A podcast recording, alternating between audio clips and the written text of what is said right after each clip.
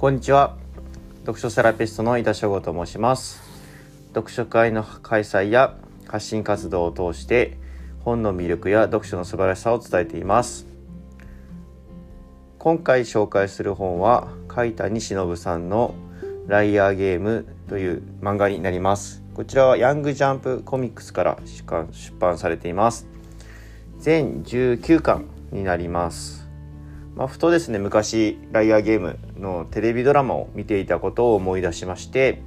まあ、こちらの漫画に出てくる少数決ゲームというものは覚えていたんですけども、まあ、その先どういうふうな展開だったのかなということが気になりまして購入をして読むことにしました。で話のあらすじをご紹介できればなというふうに思うんですけどもまあ、大女子大生の神崎直という人物が、まあ、主人公なんですけども馬鹿正直の直と呼ばれるような性格でありまして、まあ、そんなある日彼女のもとにライアーゲームの招待状が届きましてまあ何気なく開封してしまうと参加の意思を表示してしまったといったところに捉えられて、まあ、1億円の奪い合いのゲームに参加することになりました。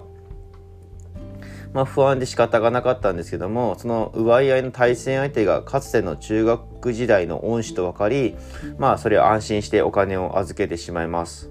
まあ、ただそれが騙されていることに気づきまして、まあ、弁護士の情報経由で知り合った、まあ、刑務所から出所したばかりの天才詐欺師の秋山真一に助けを求めまして、まあ、直と秋山がライアーゲームの沼へと飛び込んでいくっていうような話になっております。えっと、ゲームによって手にした賞金はその人のものになるっていったところなんですけども逆にゲームに負けて負債を負ったら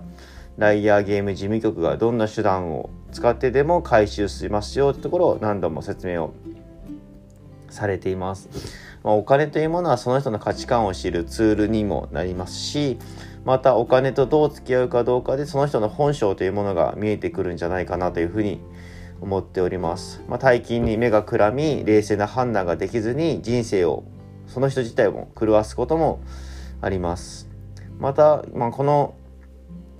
ライアーゲーム内でもそうなんですけどもお金というものは単なる価値交換物の交換だけでなくて時には情報ですとか、まあ、約束の手形としても使われます。まあ、ゲームでの心理戦はもちろんおすすめと面白いんですけどもえっと、私が一番好きなシーンはあのイストリゲームというものをやるんですけどもそちらでの決着のシーンがなかなか私としてはお気に入りになってます。まあ、人を動かすものっていうのは最後はお金ですとか、まあ、支配力といったものではなくて、まあ、信頼なんだなっていうのは読んでいて感じたところであります。はい。最後まで聞いていただきましてありがとうございます。また次回もお楽しみにしていてください。読書セラピストの井田翔吾でした。